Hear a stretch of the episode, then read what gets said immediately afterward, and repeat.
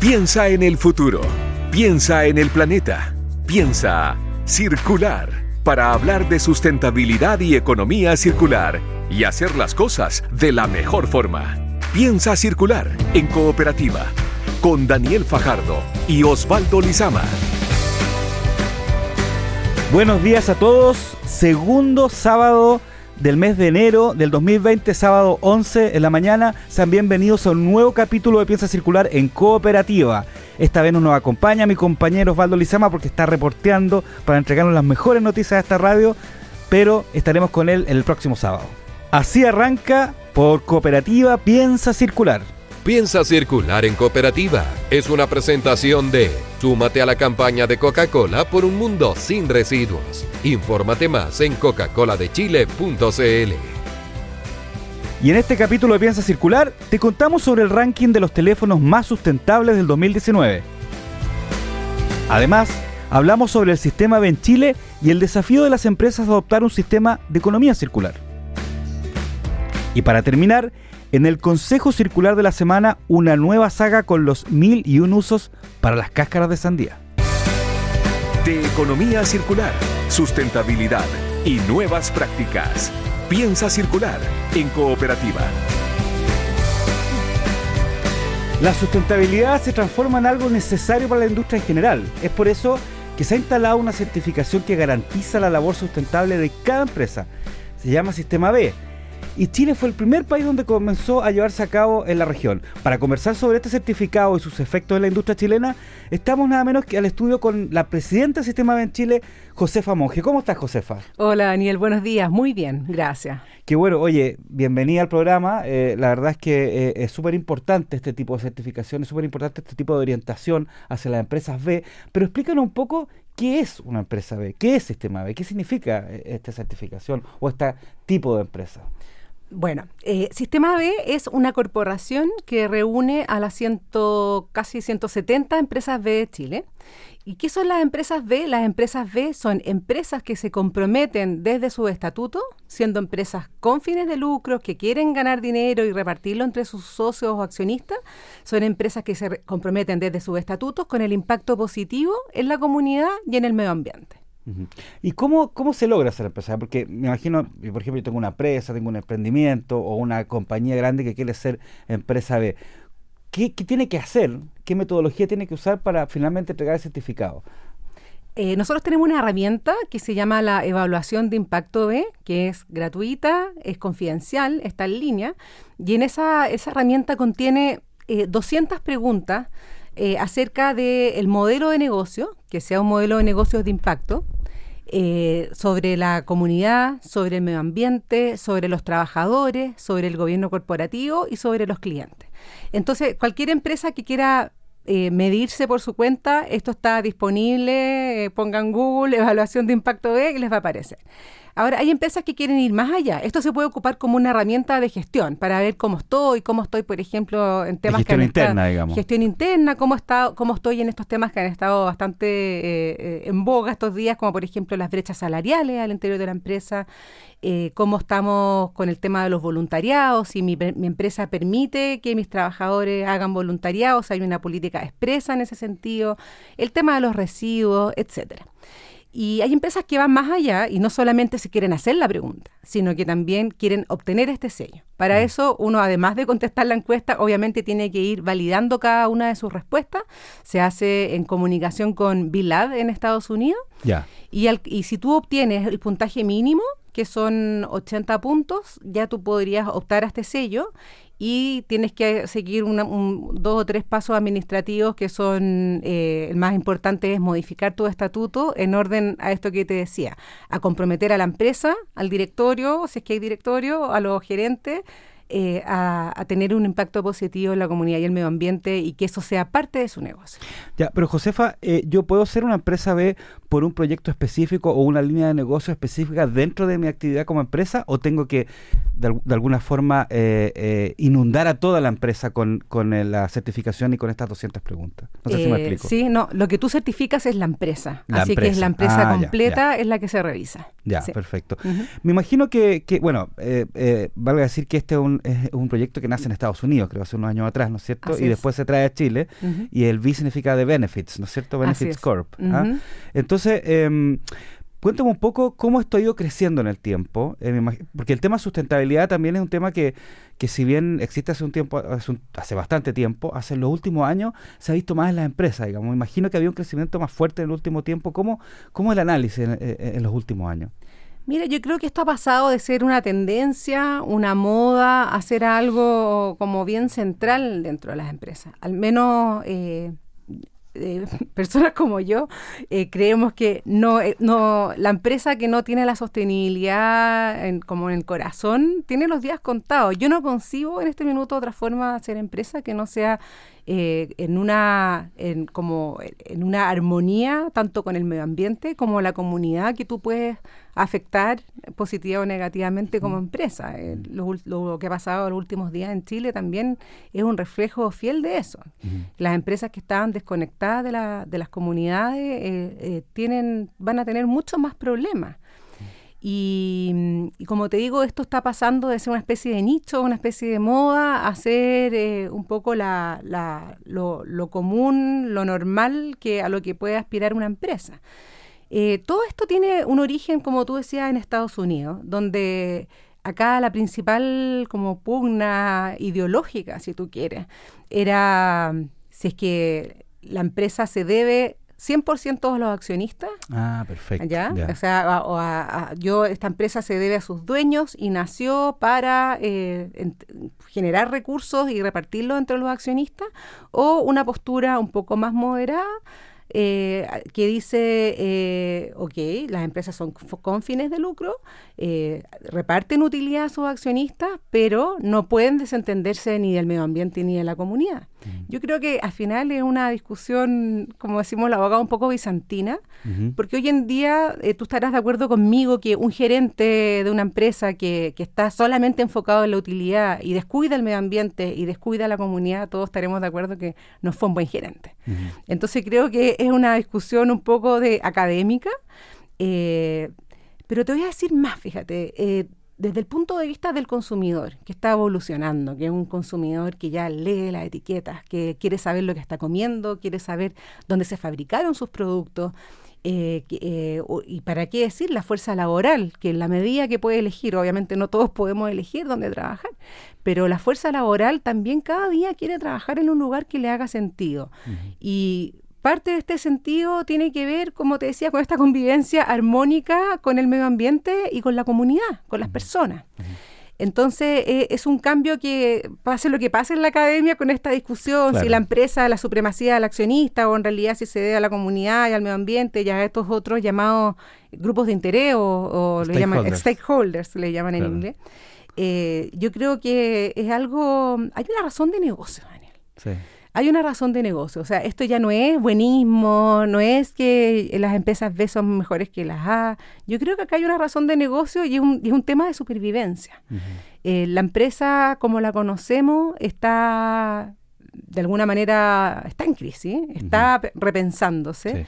Y a mí me, gustaría que esa, esa, forma de replantearse sea eh, en este equilibrio con, con, las comunidades y con el medio ambiente. Ahora, Josefa, tú lo dijiste, efectivamente está el movimiento, social, la crisis social en Chile, el estallido que produjo una conversación y también a nivel internacional está el tema del cambio climático, que también está produciendo una conversación muy fuerte que viene este año. De alguna forma, ¿cómo las empresas ve, ese tema ve, eh, han conversado esta realidad y cómo, cómo se plantea esta realidad con lo que hacen ustedes? Eh, ¿ha, habido, ¿Ha habido una conversación? Sí, absolutamente. De hecho, nosotros tuvimos nuestro, el último encuentro internacional de empresas B, lo tuvimos en Mendoza en, el, en el mes de septiembre y casi como pitonizo, el, el, lema de ese encuentro era las fuerzas del mercado contra el cambio, contra la crisis climática y la inequidad social. O sea, las dos cosas que hoy en día nos tienen a todos como, como con el corazón apretado. O sea, mira lo que está pasando en Australia eh, eh, es devastador. O sea, dicen que es peor que una, un desastre nuclear.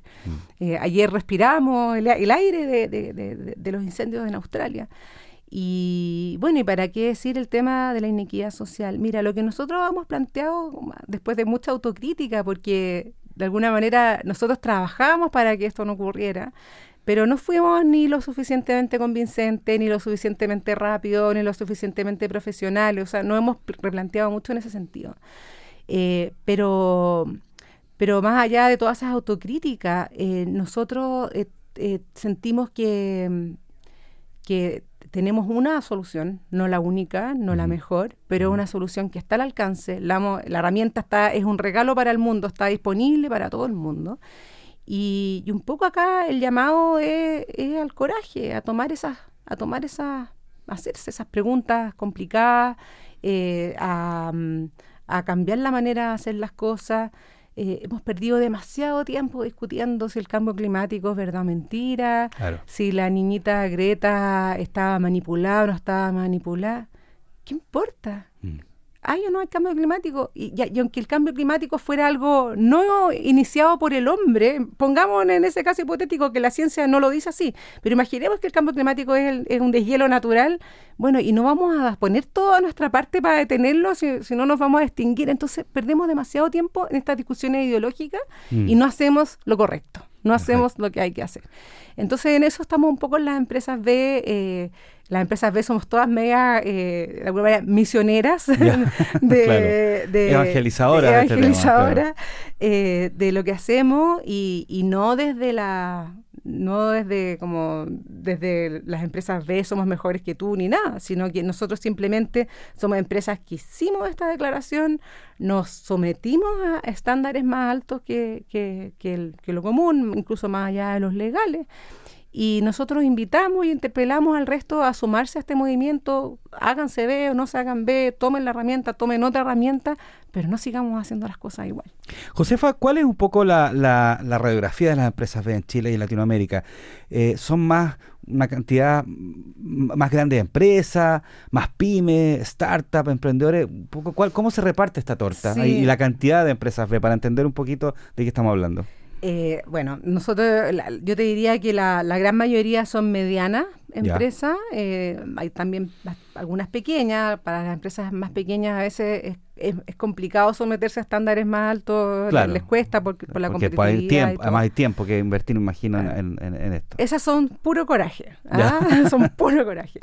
Y también tenemos empresas grandes, la más grande que tenemos en Latinoamérica, y te diría que en el mundo, es Natura, que es un gigante cosmético y que ya era gigante y ahora se compró de Body Shop y se compró Avon. Eh, Avon, sí, hace poco. Entonces se convirtió, ahora sí que sí, en la empresa B más grande del mundo. Eh, en Chile, empresas grandes que son B, tenemos, eh, tenemos eh, Hortifruit, que es una empresa B sociedad anónima, abierta en bolsa. tenemos al Parque del Recuerdo, tenemos Megacentro, tenemos recientemente Torre, la empresa de cuadernos, se ah, certificó como empresa B. Eh, y tenemos también empresas como más, quizás startups innovadores, como de tipo Cumplo, Algramo, Fracción, eh, tenemos Triciclo, tenemos Late, tenemos un espectro bastante grande. Yo te diría que algo cargado hacia el tema servicios. Ya. O sea, tenemos ahí una deuda con el con el área más industrial. Eso te iba a preguntar, porque justamente cuáles son las que te gustaría que fueran más empresas B que industria, eh, que está un poco en, deuda todavía. Bueno, yo creo que, que, el área industrial eh, no la hemos no la hemos quizás eh, abordado lo suficiente. Yo entiendo que en los temas industriales, por supuesto, hay temas de residuos, hay temas que... Y ellos le tienen un poco Mira, hay una como creencia de que, si tú te haces empresa B y te sometes a estos estándares más altos, de alguna manera como que va a estar así más fiscalizado y va a ser más interpelado. Pero nosotros lo que decimos, oye, si esto no significa que tú seas una empresa perfecta. Claro. Tú eres una empresa que hizo una declaración y, e hizo un compromiso de mejora y un compromiso además de mejora continua, porque tú debes recertificarte cada tres años. Así que yo siento una ah, deuda. Cada tres años, Cada tres años, y tienes que ir mejorando. y tienes que ir mostrando tus mejores. Entonces, yo te diría que ahí en el área más industrial, productiva, eh, eh, nosotros deberíamos ser más audaces en convidar más empresas a, a medirse. Y mira, nosotros tampoco tenemos la obsesión de que todas las empresas sean empresas B Eh, pero a mí sí me interesa que muchas empresas se midan y, en ese sentido también hemos estado divulgando constantemente buenas prácticas, la herramienta para que se utilice sin necesidad de que la empresa necesariamente tenga el sello, pero obviamente una empresa por mala reputación que digamos que tenga esa industria o por dañada que esté, una empresa que se mide para mí es mucho mejor que una empresa que no se mide. ¿Hay algún tipo de industria o, empresa que por defecto, por su actividad, no puede ser empresa B o eh, en términos generales cualquier empresa puede eh, estar en el sistema B? Sí, la regla general es que cualquier empresa puede ser empresa B, pero, pero al minuto de certificarse y obtener el sello, eh, entiendo que la industria minera eh, al día de hoy aún no puede certificarse, pero por un tema de que necesitamos hacer, eh, Bilab en Estados Unidos está trabajando en una adenda que se llama, que es como un set extra de preguntas para la actividad minera, por obviamente por por todos los temas ambientales que genera. ¿Mm? Josefa, cuéntame, para terminar, ¿cómo la gente puede acceder a la información sobre el sistema B, eh, las empresas, cómo pueden acercarse y empezar a entender un poco y ser parte de este, de este grupo de, de empresas B? Sí, porque ojo también que nosotros eh, nos llamamos Sistema B porque nuestro énfasis no son solamente las empresas. ¿Municipalidades, por ejemplo, también puede ser? Eh, sí, ah, eh, ya. tenemos Mendoza que se ha declarado, ah. se ha autodeclarado un municipio B y hace todo de manera B y es un lugar como muy amigable para todo lo B.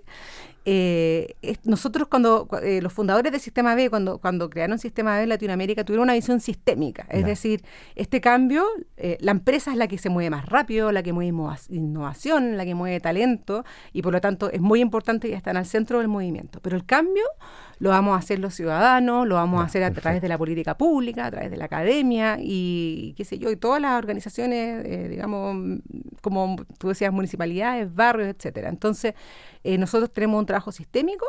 Eh, nuestra página web es www.sistemab.org, como de organización.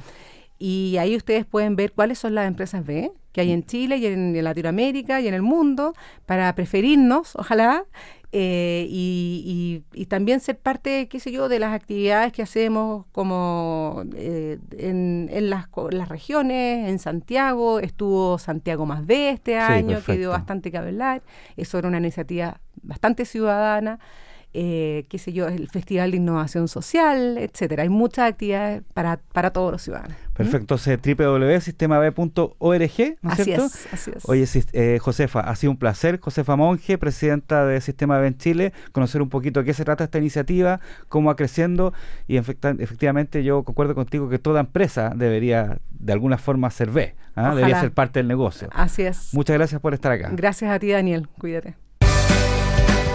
Acá, nada se pierde. Piensa circular en cooperativa. En Chile solo se recicla el 10% del plástico. El plástico con que se fabrican las botellas de agua, jugo y bebidas es un insumo muy importante para la fabricación de nuevos productos, desde cajas para fruta hasta ropa. Por eso, es importante reciclarlo. Siempre recuerda, el plástico no es un residuo. Y así seguimos hablando sobre sustentabilidad ahora en el mundo telefónico, porque Movistar Chile realizó un ranking con los celulares más sustentables del 2019. ¿Quieres saber si tu teléfono está dentro de esa lista? Los detalles los cuenta el periodista Mariano Reyes en esta nota. Detrás de cada teléfono celular que llega a tus manos hay un proceso de producción que considera diversos materiales, por ejemplo el oro, el plástico o incluso el litio todos diferentes entre sí, pero lo que tienen en común es que cada uno produce un impacto medioambiental. Y para graficar qué tan grande es este impacto es que la empresa Movistar Chile bajo el índice Eco Rating analizó el proceso de producción, uso y eliminación de estos aparatos para así llegar a la lista de los celulares más sustentables del 2019. El estudio dividió los modelos telefónicos en cuatro categorías desde el más completo a artefactos más básicos. En el tope de línea el modelo Huawei P30 Pro SS lidera la lista respecto a los de alta gama el modelo Huawei P30 Lite. Sobre la gama media lo encabeza el Nokia 4.2 SS y finalmente en la gama de entrada el Alcatel 1S resultó ser el más sustentable. Bajo este desafío, Movistar Chile asegura que el 85% de los teléfonos que vende la compañía telefónica reportan al Eco Rating midiendo sus niveles de sustentabilidad.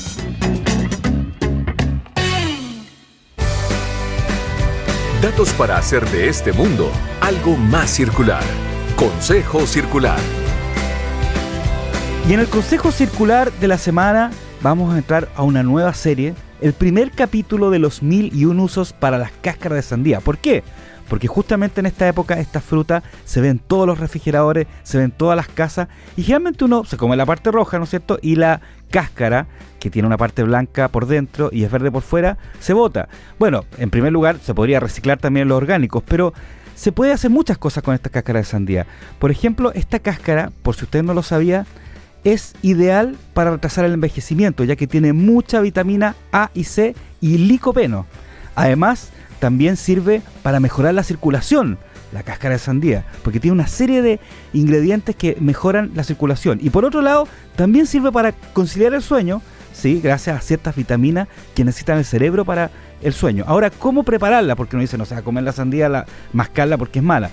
Generalmente lo que se recomienda para, este, para estos tres tipos de cosas es ponerla con agua, con un poco de agua, un poco de azúcar y en una batidora y tomarla como un jugo, como un brebaje que uno le puede también poner un poco de hojitas de menta, hojitas de melisa o algún otro sabor especial que le, que le dé o le quite esa amargura que tiene la sandía. Así que con este consejo circular de la semana, cómo ocupar la cáscara de sandía para conciliar el sueño, uno de estos frascos, un, un, vaso antes de dormir, ¿no es cierto? O también para mejorar la circulación, principalmente tomarse uno al desayuno, aparte que quita el hambre bastante, va a ser muy beneficioso para el cuerpo. Así que la cáscara de sandía no la boten, ocúpenla y hagan un jugo muy rico y con eso terminamos este consejo con las mil y un usos de las cáscaras de sandía. Y así hemos llegado al final de este episodio de Piensa Circular. Esperamos que nuestro amigo, nuestro compañero, el gran Osvaldo, nos acompañe el próximo sábado. Y no olvide que más contenido en piensacircular.com y en cooperativa.cl ustedes pueden revisar los consejos y los programas. Y ahora siga la sintonía porque viene en este momento el programa Agenda Calidad en Cooperativa. Fueron los temas de sustentabilidad y economía circular que hacen girar el planeta. Piensa circular una presentación de Súmate a la campaña de Coca-Cola por un mundo sin residuos. Infórmate más en coca-coladechile.cl. Cooperativa. Todas las noticias, todos los días, todo el día.